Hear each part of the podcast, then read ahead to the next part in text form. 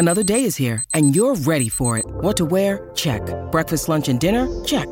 Planning for what's next and how to save for it? That's where Bank of America can help.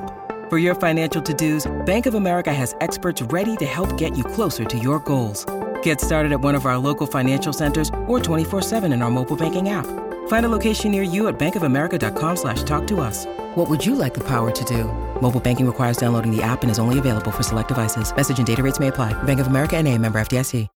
When you need mealtime inspiration, it's worth shopping Kroger, where you'll find over 30,000 mouthwatering choices that excite your inner foodie. And no matter what tasty choice you make, you'll enjoy our everyday low prices, plus extra ways to save, like digital coupons worth over $600 each week. You can also save up to $1 off per gallon at the pump with fuel points. More savings and more inspiring flavors make shopping Kroger worth it every time. Kroger, fresh for everyone. Fuel restrictions apply.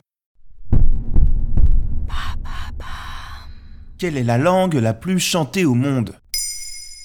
Merci d'avoir posé la question. Si l'on vous parle de chansons internationales, vous pensez tout de suite à des groupes tels que les Beatles, les Rolling Stones, Coldplay, Muse ou encore U2, ou alors à des chanteurs comme Michael Jackson, Beyoncé, Lady Gaga ou Madonna, avec tous un point commun, celui de chanter en anglais. Pourtant, contrairement à ce que l'on pourrait penser, la langue de Shakespeare n'est pas la plus chantée. Il s'agit en fait de l'espagnol. Comment expliquer l'omniprésence de la langue espagnole dans la chanson?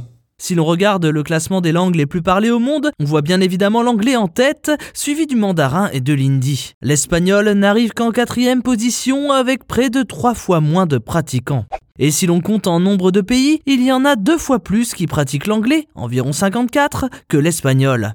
Pourtant, il existe une grande différence entre les deux cultures. En effet, dans de nombreux pays anglophones, il n'existe pas une, mais plusieurs langues officielles ou non. Si l'on prend par exemple le cas des États-Unis, on remarque qu'une grande partie de la population au sud du pays parle davantage l'espagnol. Ceci est dû à la proximité de la frontière mexicaine, ce qui implique qu'une partie des habitants pratique l'anglais comme langue d'accueil, mais conserve une culture hispanophone. On retrouve ce phénomène dans de nombreux pays tels que l'Inde, l'Australie ou encore l'Afrique du Sud. Dans ces zones du monde, la culture originelle n'incite pas les artistes à chanter en anglais. Pourquoi la culture hispanophone est-elle très proche de la notion de musique? En dehors de l'Espagne, la langue espagnole est principalement pratiquée en Amérique du Sud. Le point commun entre ces peuples est bien évidemment la culture latine, avec une autre particularité, celui d'être considéré comme un peuple dont les us et coutumes portent souvent vers l'art mouvant, la danse, la musique ou encore la chanson. Dans le cas des anglophones, la musique est également omniprésente mais beaucoup plus cloisonnée. On retrouve certains grands thèmes tels que le jazz, le rock ou la pop,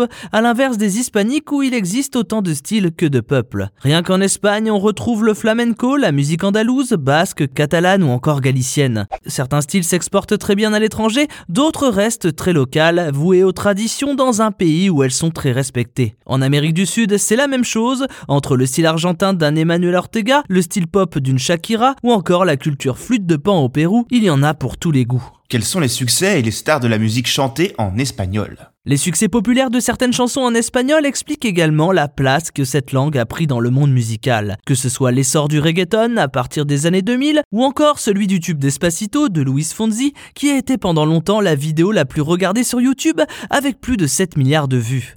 En termes de records, on peut également citer l'artiste J Balvin, surnommé le prince du reggaeton, l'un des musiciens les plus streamés au monde sur Spotify. Pour ce qui est des artistes populaires, il serait impossible de parler de chansons hispaniques sans aborder Rosalia, Camila Cabello, Bad Bunny ou encore Daddy Yankee, qui trustent aussi la tête des classements des artistes les plus mondialement écoutés sur les sites de streaming musicaux.